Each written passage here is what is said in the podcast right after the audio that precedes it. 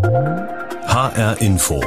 Netzwelt Smartphone, Tablet, Computer, Apps, das Internet, all diese Dinge sind aus unserem Alltag nicht mehr wegzudenken. Das betrifft aber nicht nur uns Erwachsene, sondern natürlich auch Kinder und Jugendliche, für die Smartphone, Tablet und Co. auch immer wichtiger werden und die die Technik auch immer mehr nutzen. Das zeigt eine neue Studie des Digitalverbands Bitkom. Darüber sprechen wir in dieser Sendung und auch darüber, ob wir Kinder und Jugendliche besser auf den Umgang mit digitalen Medien vorbereiten müssen.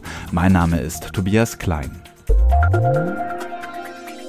Wie viel Zeit verbringen Kinder und Jugendliche jeden Tag mit Smartphones und Tablets und wie lange sind sie dabei online? Das hat der Digitalverband Bitkom im Rahmen einer neuen Studie abgefragt. Die Ergebnisse haben mich persönlich dann doch erstaunt, vor allem, dass so gut wie jedes Kind ab sechs Jahren schon Zugang zu einem Smartphone oder Tablet hat.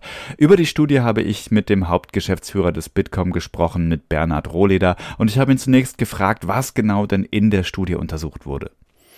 Wir wollen als äh, Bitkom alle paar Jahre mal äh, in äh, den Kreis der Kinder und Jugendlichen blicken und wissen, wie sie neue Medien, neue Geräte nutzen und wie sie dabei insbesondere auch von ihren Eltern begleitet oder eben nicht begleitet werden. Und dazu haben wir äh, diesmal repräsentativ befragt, 920 äh, Kinder und Jugendliche zwischen 6 und 18 Jahren und die 6 bis 13-Jährigen werden bei dieser Befragung auch von ihren Eltern begleitet, sind also mit dem Interviewer nicht allein.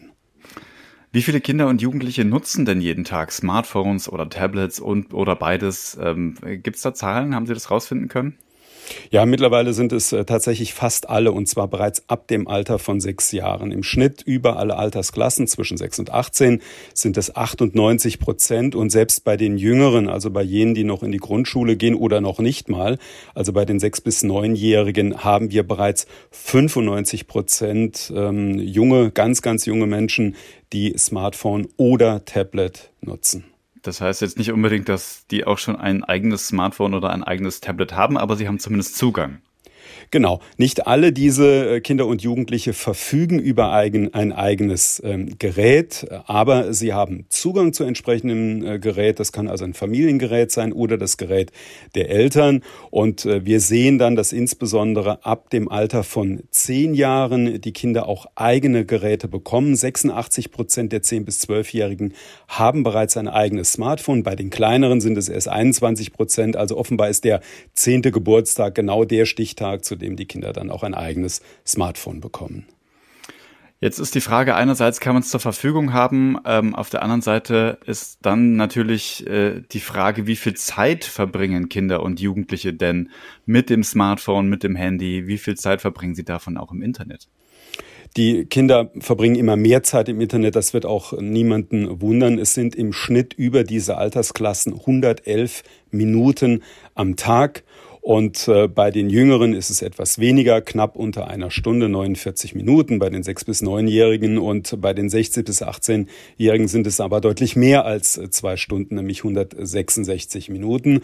Und auf der anderen Seite sinkt aber die Zeit, in der zum Beispiel linear Fernsehen geschaut wird, also das jeweils aktuelle Programm verfolgt wird. Stattdessen nutzen die Kinder und Jugendlichen dann entsprechende Streamingdienste, zum Beispiel bei YouTube, nutzen dort aber zum Beispiel dann auch das Angebot des öffentlich-rechtlichen Rundfunks. Hat sich die Nutzungsdauer dann äh, im, im Vergleich zu den Vorjahren verändert? Also nutzen wirklich Kinder, Jugendliche Smartphones und Tablets im Vergleich zu den Vorjahren? Also ist das gestiegen? Die Zeit, die Kinder und Jugendliche im Internet verbringen, steigt von Jahr zu Jahr. Das lässt sich eindeutig messen. Die Inhalte, die sie dort äh, wahrnehmen, unterscheiden sich aber gar nicht so sehr von denen, die sie vor zwei Jahren wahrgenommen haben. Aber der Weg ist ein anderer. Es geht eben nicht mehr darum, dass man das Fernsehen anschaltet und dann das aktuelle Programm schaut, sondern dass man sich auf den entsprechenden Streaming-Plattformen mit jenen Inhalten versorgt, dann, wann man möchte, die einen interessieren. Und dazu gehört eben auch das normale Fernsehen, aber eben zu anderer Zeit. Ab wann spielt denn in der Regel ein Smartphone bei den Kindern eine Rolle? Sie haben es angedeutet, Grundschulalter ist so ein Thema. Also das heißt, wenn die Kinder aus der Grundschule herausgehen, also äh, meistens dann zu einer weiterführenden Schule gehen, so ab zehn, haben Sie gesagt. Ja, wir haben einen echten Technologiesprung. Der ist messbar im Alter von zehn Jahren. Das Interessante ist, dass äh, Eltern ihren Kindern zunächst mal ein Tablet geben und eben kein Smartphone. Dass das Tablet also das erste Gerät ist, mit dem kleinere Kinder, jüngere Kinder ins Internet gehen. Und das wechselt dann im Alter von etwa neun Jahren. Dort äh, beginnt äh, das Smartphone stärker genutzt zu werden als das Tablet. Und äh, im Alter von 13, 16 Jahren gibt es dann recht deutliche Unterschiede, wo also das Tablet an Bedeutung verliert, nur noch von zwei Drittel, drei Viertel der Jugendlichen dann verwendet wird, wohingegen faktisch alle ein Smartphone haben und auch einsetzen. Womit verbringen denn Kinder und Jugendliche die Zeit auf den Geräten? Also was genau machen sie damit? Es wird primär mit dem Gerät kommuniziert. Das ist sozusagen die Anwendung Nummer eins. Nachrichten verschicken, Nachrichten lesen. Das machen in der Gesamtaltersgruppe ab zehn Jahren 86 Prozent. Äh, die Allerkleinsten können in aller Regel noch nicht schreiben. Die versenden dann ausschließlich Sprachnachrichten. Und die zweithäufigste Anwendung ist das Streaming von Videos, von Filmen oder auch von Serien. Und 71 Prozent hören Musik oder hören auch Radio. Also ganz vorne Nachrichten Nachrichten verschicken, chatten, Videos schauen und Musik hören. Aber, und das ist eigentlich ganz schön, 69 Prozent nutzen äh, das Internet auch, um Informationen für die Schule zu suchen äh, oder 59 Prozent für ihr Hobby und immerhin 38 Prozent sagen nach eigenen Angaben, dass sie über das Internet sich auch über das Tagesgeschehen informieren. Und im Übrigen etwa jeder Vierte, jede Vierte kauft mittlerweile auch in dieser Altersgruppe bereits über das Internet ein. Wie wichtig sind denn äh, soziale Netzwerke für die Kinder und Jugendlichen? Also, ich sag jetzt mal Instagram, TikTok, Twitter, Facebook, YouTube. Also, wie wichtig sind soziale Netzwerke und wie stark sind die genutzt? Soziale Netzwerke sind herausragend äh, wichtig für Kinder und Jugendliche. Sie sind Teil, integraler Teil ihres sozialen Lebens, des sozialen Miteinanders, der gesellschaftlichen Interaktion. Und hier steht ganz vorne YouTube das mit Abstand am stärksten benutzt, äh, genutzt wird und dann ab dem Alter von 14, 15 Jahren ähnlich stark Instagram. Im Übrigen auch ein Dienst, der von Erwachsenen kaum genutzt wird, und zwar Snapchat, der eine starke Verbreitung hat. Mehr als die Hälfte der Kinder und Jugendlichen nutzen Snapchat. Und TikTok hat eine ganz interessante Altersentwicklung, wird bei den 14 bis äh, 16-Jährigen bis 15-Jährigen relativ stark genutzt mit 67 Prozent. Die Nutzung nimmt dann dann aber bei den etwas älteren Jugendlichen schon wieder ab und liegt nur noch bei etwas mehr als 50 Prozent. Twitter, Facebook, typische Erwachsenenmedien, diese Medien spielen bei Kindern und Jugendlichen kaum eine Rolle. Auch von den älteren Jugendlichen, den 18-Jährigen, nutzt etwa jeder fünfte ähm, äh, Twitter und Facebook mit 17 Prozent. Das sind es sogar noch weniger. Und ich vermute mal, bei den Chat-Nachrichtendiensten, da wird wahrscheinlich WhatsApp äh, äh, tonangebend sein. WhatsApp steht absolut an der Spitze äh, mit weitem, weitem Abstand. Äh, 92 Prozent der Kinder und Jugendlichen nutzen WhatsApp in aller Regel sogar häufig, mehrfach am Tag einige wenige nur manchmal und alle anderen Dienste fallen dem gegenüber sehr stark ab. Äh, es wird von 21 Prozent, 20 Prozent wird auch iMessage genutzt. Das sind die Kinder und Jugendlichen, die eben ein Apple-Gerät ähm, besitzen, ein iPhone besitzen. Snapchat ist noch relativ stark mit etwa äh, der Hälfte der Kinder und Jugendlichen, die äh, dieses, diese Anwendung nutzen. Aber Facebook Messenger, auch Telegram oder auch Skype spielt kaum eine Rolle. Wie steht es denn um das Thema Privatsphäre? Wie viel wissen die Kinder und Jugendlichen darüber und wie wichtig ist ihnen das? Wir haben hier ganz Erstaunliches zutage gefördert. Also es sagen 69 Prozent der Kinder und Jugendlichen, dass sie wissen, wie man die Privatsphäre-Einstellungen bei den Messengern, bei den sozialen Netzwerken vornimmt. Das ist eine äh, ganz äh, hohe Zahl, die uns wirklich erstaunt hat und immerhin weitere 22 Prozent sagen, dass sie wissen, dass das geht, aber dass sie nicht wissen, wie das geht. Und nur 6 Prozent, also etwa jede und jeder Zwanzigste sagt, ich weiß nicht, dass es das überhaupt gibt und natürlich weiß ich dann auch nicht, wie das geht. Also es sind hohe Zahlen und Und von diesen 69 Prozent, die auch wissen, wie das geht, haben mehr als vier Fünftel von dieser Möglichkeit auch Gebrauch gemacht und haben die Privatsphäre-Einstellungen ganz aktiv verändert. Also man sieht, Kinder und Jugendliche gehen ganz und gar nicht völlig unbekümmert mit den sozialen Netzwerken um, sondern sie stellen sie so ein, dass sie sagen, das passt zu meinem eigenen Privatsphäreempfinden. Wir haben jetzt im Übrigen nicht überprüft, ob das auch stimmt, was die Kinder und Jugendliche uns sagen, sondern wir sind hier zunächst davon ausgegangen, dass man ihnen vertrauen und glauben kann. Das wäre jetzt nochmal ein zweiter Schritt, um zu sehen, ob denn diese Kompetenz, die die Kinder sich selbst zuschreiben, ob die auch wirklich vorhanden ist und ob die Einstellungen, die dann vorgenommen werden, auch so sind, dass wir sagen würden, das ist tatsächlich kindgerecht. Welche Erfahrungen machen denn Kinder und Jugendliche im Internet? Wahrscheinlich natürlich durchaus auch positive Erfahrungen, weil sie sich mit Freunden und äh, Bekannten und äh, Verwandten austauschen können, aber bestimmt auch negative, da können wir ja gleich drauf kommen. Aber welche positiven Erfahrungen machen Sie denn da? Also die äh, Kinder und Jugendlichen schätzen sehr, dass sie darüber einfach äh, in Kontakt äh, sein können mit ihren echten Freunden aus dem ganz normalen analogen Leben, also mit Klassenkameradinnen und Kameraden. Da sagen 68 Prozent, dass sie das gut finden, dass das geht und immerhin ein Drittel sagt, dass sie darüber auch tatsächlich neue Freunde gefunden haben. Zwei Drittel sagen, dass sie online ihr Wissen erweitern konnten und immerhin 25 Prozent sagen, dass sie darüber ihre Leistungen in der Schule oder auch in der Ausbildung verbessert haben. Das ist schön, führt im Endeffekt dazu, dass 59 Prozent sagen, dass sie sich nicht vorstellen können, ein Leben ohne die Online-Welt. Und die negativen Erfahrungen, die gibt es natürlich auch. Ich denke da so an Mobbing beispielsweise. Ja, absolut. Also ähm, wo Licht ist, da ist immer auch äh, Schatten und wir sehen, dass etwa die Hälfte, 45 Prozent äh, sind das, auch negative Erfahrungen machen, dass sie also Sachen gesehen haben, die ihnen Angst machen, dass sie beleidigt oder gemobbt wurden oder dass über sie Lügen verbreitet wurde. Also das gibt es schon bei den Allerkleinsten, äh, die hier entsprechende Probleme haben und das zeigt, wie wichtig es ist, dass wir erstens Kinder und Jugendliche aufklären und dass wir ihnen aber auch die Instrumente an die Hand geben, mit denen sie sich in diesem Fall schützen können und im Übrigen auch, dass sie wissen, dass sie jederzeit mit solchen Schwierigkeiten, Problemen oder auch mit echten Angriffen zu ihren Eltern oder zu anderen Vertrauenspersonen kommen können und dort auch sachverständig begleitet und gut aufgefangen und betreut werden. Das sagt Bernhard Rohleder, er ist Hauptgeschäftsführer des Digitalverbands Bitkom und mit ihm habe ich über die Ergebnisse einer neuen Studie gesprochen, die abgefragt hat, wie viel Zeit Kinder und Jugendliche mittlerweile online verbringen. Vielen Dank für diese Informationen. HR Info Netzwelt die Ergebnisse der Studie zeigen, dass Kinder und Jugendliche immer mehr Zeit online verbringen.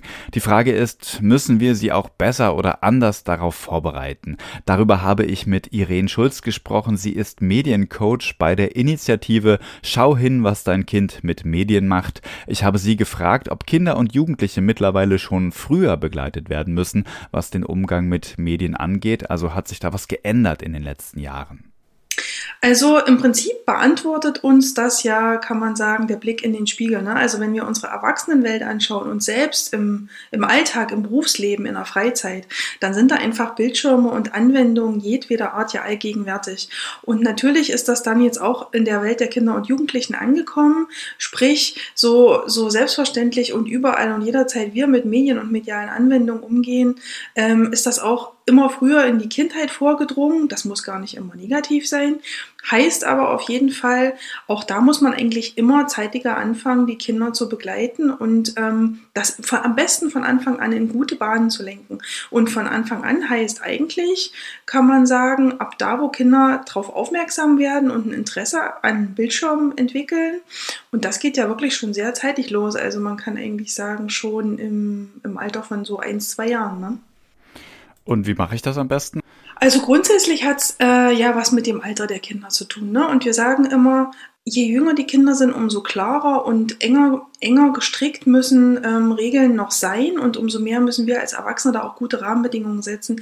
Je älter die Kinder werden und ins Jugendalter kommen, umso mehr muss man eigentlich Vertrauen haben und das fruchten, was man die Jahre davor versucht hat zu etablieren. Ne? Also begleiten ist das Wichtigste. Für die jüngsten Kinder heißt es ja vor allem, dass wir uns als Erwachsene selbst ähm, da gut im Griff haben und nicht überall die Bildschirme dabei haben, dass wir exklusive Familienzeit haben, dass man für Kinder wirklich gut geeignete einzelne Inhalte auswählt und gemeinsam nutzt. Und das wird natürlich dann immer komplexer, wenn Social Media, wenn Gaming und Chatten und so weiter dazukommt. Und idealerweise ist es natürlich so, dass man als Familie da nicht alleine steht, sondern man beispielsweise Bildungsinstitutionen wie Schule, wie Kindergarten und Jugendarbeit und Freizeiteinrichtungen da mit im Boot hat. Und wenn die alle Hand in Hand, ich glaube, das ist noch ein bisschen Zukunftsmusik, dieses äh, Medienkompetenz stärken, ähm, gut verankert und im Blick haben, dann ist das eigentlich, wäre das ein sehr guter Weg. Gibt es denn noch Eltern oder lassen viele Eltern die Kinder auch damit alleine? Also mit, ähm, mit, mit dem Thema Medien, mit, mit Tablets, Smartphones und so weiter. Ist das ein Problem, was Sie sehen? Das ist auf jeden Fall, glaube ich, ist das ein Thema, aber ich will da immer gar nicht so, das klingt gleich immer so wie, oh, die Eltern kümmern sich nicht. Und ich finde immer ganz wichtig zu sagen, wenn wir uns anschauen, wie Familienalltag heutzutage funktioniert und mit welchen Themen Eltern so unterwegs sind, wenn es um ihre Kinder geht. Ne? Das geht um Verkehrserziehung, um gesunde Ernährung, um die Bildungswege, um Corona aufzuholen und tausenderlei andere Dinge, abgesehen vom eigenen sehr komplexen Berufsalltag. Und die Medienwelten sind deutlich komplexer als vielleicht vor 10, 20, 30 Jahren, wo Medienerziehung hieß, ähm, wir schließen den Schrank zu, wo der Fernseher drin steht und dann war's das. Ne? Also insofern ist das eine riesen Herausforderung für Eltern mit ganz vielen Unwägbarkeiten, Unsicherheiten und auch mit eigener Expertise verbunden, die einfach oft gar nicht da ist. Deswegen ist es, also das beobachten wir auf jeden Fall, dass Eltern verunsichert sind und überfordert sind und dass es durchaus so ein Spektrum gibt von Eltern auf der einen Seite zu sagen, oh, ich, ich stecke einen Kopf in den Sand, das wird irgendwie an mir vorüberziehen, ich kann eh nichts machen, die können sowieso alles viel besser als ich, meine Kinder. Und das andere Ende vom Spektrum, die halt ganz rigoros kontrollieren und versuchen, die Kinder vor allem zu bewahren. Beide Spektren sind eigentlich kein guter Weg, sondern das, was in der Mitte stattfindet, nämlich so ein Kompromiss mit Aushandlungen, mit Regeln, mit Routinen und ganz viel Gesprächen. Und die gibt's aber auch. Also wir beobachten durchaus in den digitalen Elternabenden und den vielen Fragen, die uns auch erreichen, dass Eltern sich da ähm, ganz viele Gedanken machen und aber eben auch Unterstützung brauchen. Das ist das, was ich auch gesagt habe. Ne? Da, da sind eigentlich eine ganze Menge andere Institutionen noch mitgefordert, Eltern und Familien zu unterstützen. Wie kann das denn aussehen? Also wie kann das funktionieren, dass wirklich, Sie haben so ein bisschen so ein Zukunftsbild gemalt, äh, dass das wirklich Hand in Hand geht, dass Eltern und aber auch ähm, ja, Bildungseinrichtungen Hand in Hand gehen und da miteinander erziehen. Äh, wie kann das aussehen? Also was, was würden Sie sich da wünschen? Na, zum einen kann man ja sagen, also so ein Beispiel Verkehrserziehung ist ja in der Schule ziemlich etabliert. Ne? Also die Kleinen, die lernen irgendwie über die Straße zu gehen, später dann mit dem Fahrrad, da lernt man die Verkehrsregeln, wie benehme ich mich als Verkehrsteilnehmer, was muss ich an meinem Fahrrad beachten und so weiter. Und wenn man sowas mal etablieren könnte in Bezug auf Medien auch, wie bewege ich mich sicher in einem Chat, worauf muss ich achten, wenn ich was von mir irgendwie preisgebe in den verschiedenen Szenarien. Und das als ob man da jetzt ein extra Unterrichtsfach Medienkunde oder ob das wie auch immer in Schule und Unterricht verbindlich verankert ist, wäre das, glaube ich, schon ein wichtiger Schritt. Und da geht es ja nicht darum, dass die, die Lehrer jetzt die absoluten Technikfreaks werden und jede Anwendung und jede App kennen, sondern dass eine generelle Auseinandersetzung stattfindet zu Themen. Und das, was man da letztlich auch an Tipps und Ratschlägen hat, ist ja über alle Anwendungen, die sich immer wieder auch ändern, dasselbe, nämlich zu sagen, achte darauf, was du eingibst online, geh gut mit deinen Daten um, geh gut mit den Daten der anderen um und so ein paar Eckpunkte zu setzen, die man immer wieder auch bespricht. Also das wäre schon ein guter Meilenstein. Und der zweite Punkt, die habe ich jetzt noch nicht ins Spiel gebracht, sind natürlich die Anbieter selbst. Also wir haben in Deutschland Angebote, die die unglaublich beliebt sind bei Heranwachsenden im Bereich Social Media und Gaming zum Beispiel, die aber ja keine nationalen Angebote sind, weil sie hier nicht von den Anbietern kommen, sondern eben aus dem globalen Raum. Und auch wenn da ähm, Altersfreigaben beispielsweise ab 13 Jahren oder sogar ab 16 Jahren gesetzt werden, interessieren sich Kinder natürlich schon viel früher dafür. Und das ist eine zweite große Gruppe, die ich da an der Verantwortung sehe, die Anbieter, zu sagen, wenn ich ja Kinder mit meinem Angebot anspreche, die noch so jung sind, dann muss ich das Angebot auch so gestalten, dass sie sich da, dass sie sich da sicher bewegen können. Und dass für die keine Dinge passieren, die wirklich maßgeblich in die Sicherheit von Kindheit eingreifen. Fast alle Kinder und Jugendlichen zwischen 6 und 18 Jahren nutzen schon ein Smartphone oder ein Tablet. Das hat eine neue Studie des Bitkom ergeben. Ähm, ich glaube, es sind 98 Prozent, die irgendwie äh, Zugriff oder Zugang zu Tablets, Smartphones und so weiter haben. Wie sehen Sie denn diese Entwicklung? Sehen Sie das auch kritisch? Also beides, ne? Also erstmal grundsätzlich kann man sagen, das spiegelt einfach wieder, was wir als Erwachsene vorleben und tun. Denn man muss ja mal sagen, ähm, Kinder und Jugendliche machen ja das mit Medien und gehen auf Medien zu, was wir denen auch ein ganzes Stück weit vorleben. Ne? Also Kinder und Jugendliche wachsen in gesellschaftlichen Rahmenbedingungen auf und da sind hier Medien selbstverständlich und kommen eben immer auch früher in Kindheit und Jugend an. Und grundsätzlich kann man sagen, wir Menschen machen aus den Medien letztlich was. Ob das positiv oder negativ ist, jetzt mal ein bisschen salopp gesagt, liegt in unserer Hand. Und digitale Medienangebote haben ganz, ganz tolle Potenziale und Chancen, auch für Heranwachsende. Das haben wir in der Corona-Zeit gesehen, dass wir zum Glück dann Unterricht machen konnten, dass Kinder zum Glück mit ihren Freunden über digitale Angebote in Verbindung sein konnten, dass es ganz viel auch mit Inklusion, Inklusion mit Nachhilfe, mit ähm, Selbstbewusstsein stärken und verschiedenste Facetten zu tun haben kann. Aber man muss es eben in gute Bahnen lenken. Man muss ähm, da entsprechende Rahmenbedingungen setzen. Ähm, erzieherisch, pädagogisch, politisch und sicher auch im Bereich der Anbieter. Sollten Kinder schon ein eigenes Smartphone oder ein eigenes Tablet nutzen dürfen? Da ist ganz oft die Frage, so wann ist der richtige Zeitpunkt dafür? Gibt es, gibt es diesen richtigen Zeitpunkt? Das ist, glaube ich, die Lieblingsfrage gleich nach wie viele Stunden pro Tag sind noch in Ordnung. Also das ist schwer zu sagen, vor allem ist es schwer pauschal zu sagen, weil Kinder auch sehr unterschiedlich sind. Wir können mal grundsätzlich sagen, ein voll ausgestattetes Smartphone mit Internetzugang, mit der Möglichkeit, Apps runterzuladen, sich in ähm, online in Apps, äh, in anderen Personengruppen und so weiter zu bewegen, Geld auszugeben, das ist äh, auch kognitiv eine große Herausforderung und das können Kinder an der Grundschule oder im Kita-Alter sowieso nicht und Grundschule erst so mit der Zeit, so dass die Empfehlung mal war ab elf Jahren und alles was drunter ist, sagt man, ähm, in, wenn wenn Smartphone dann mit eingeschränkten Möglichkeiten und eben Schritt für Schritt ähm, Zugang zu diesen digitalen Welten begleitet ähm, verschaffen. Man darf bei dieser, dieser Diskussion nicht vergessen, also eigentlich kann man sagen, die Realität und die Studien zeigen uns, dass mit Schuleintritt das Thema in den Familien eigentlich hochkocht und mehr oder weniger dann alle erste, zweite, dritte Klasse auch ein eigenes Smartphone haben. Und das alles muss man eben in der Familie abwägen und es ist genauso richtig, wenn Familien sagen, ich möchte das in der Grundschule noch nicht und ich habe dafür triftige Gründe und andere Eltern sagen, ich erlaube das meinem Kind schon in der zweiten oder dritten Klasse und habe dafür auch gute Gründe, Gründe und wir betten das ein und das funktioniert gut. Womit verbringen denn Kinder und Jugendliche Zeit im Internet? Also wahrscheinlich chatten, ich sag jetzt mal WhatsApp, andere Messenger-Dienste, Videostream und so weiter. Gibt es da Sachen zu beachten? Also die Zeit, die Kinder und Jugendlichen ähm, überhaupt in Medien verbringen, ähm, hat zum einen natürlich auch mit Unterhaltung zu tun ne, und mit Zeitvertreib. Es hat ganz viel mit sozialer Vernetzung zu tun. Also da, wo meine Freunde sind, das, was gerade angesagt ist, da, wo ich mitmischen will, da bewege ich mich.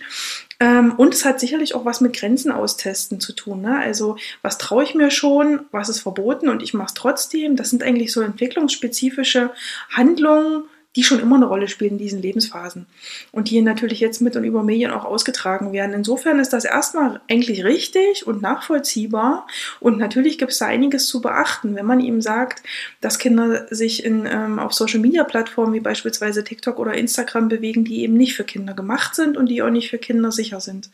Oder dass ähm, Kinder und Jugendliche sich in Spielechats bewegen, die aber gar nicht moderiert sind und wo keiner hinschaut, von wem die Kinder mit welchen Absichten angesprochen werden. Also das sind schon ziemliche Ecken und Kanten, die, sage ich mal, jenseits dieses etablierten Gewaltthemas, was wir ja hier in Deutschland immer ziemlich als erstes auf dem Tableau haben, ähm, heutzutage auch eine Rolle spielen. So diese Interaktionsrisiken, das Geld ausgeben und sicherlich, wenn wir von Social-Media-Plattformen reden, auch so ähm, Körperbilder, Rollenideale, Influencer als Vorbilder und so diese schönen Scheinwelten, sage ich mal, in Social Media. Also das ist schon eine ganze Menge an Ecken und Kanten, was da auf Kinder und Jugendliche zukommt. Ich glaube, die allererste äh, Grundvoraussetzung ist wahrscheinlich, sich auch dafür zu interessieren, wofür sich mein Kind interessiert, oder? Genau. Das sagen wir auch immer. Das ist wirklich auch der beste Tipp, wenn, wenn die Wünsche kommen, ich möchte unbedingt diese Spiele-App haben. Ich will unbedingt in diesem Game mitmischen. Ich will unbedingt, keine Ahnung, dieses kaufen, jenes kaufen, auf der Plattform sein. Dann ist es also für uns Erwachsene auf den ersten Blick sowieso immer schwer zu verstehen, was da jetzt wo reizvoll sein soll. Ähm, ein guter Tipp ist immer dann mal mitzuspielen, sich das erklären zu lassen, zu sagen, warum, also wirklich ganz offen zu fragen, warum willst du es denn haben? Was ist denn toll daran? Was begeistert dich? Ähm, weil man dann zum einen ähm, die Kinder offener sind überhaupt für Aushandlungen und weil man sich wirklich selber ein besseres Bild machen kann. Bei Fortnite ist das so eine, so eine Empfehlung. Da haben viele Eltern ja auch Sorgen wegen der Frage der Gewalt, weil man da ja eben auch schießt. Aber ähm, an sich hat Fortnite eben andere Ecken und Kanten, die vielleicht sogar deutlicher noch hervortreten. Also Stichwort äh, Spielechats oder auch das Geld ausgeben für die Skins. Und sowas kriegt man eben mit, wenn man da mal ein bisschen mit eintaucht. Das sagt Irene Schulz. Sie ist Mediencoach bei der Initiative Schau hin, was dein Kind mit Medien macht. Das war HR Info Netzwelt. Sie können die Sendung auch als Podcast hören unter hrinforadio.de und unter anderem in der ARD Audiothek. Mein Name ist Tobias Klein.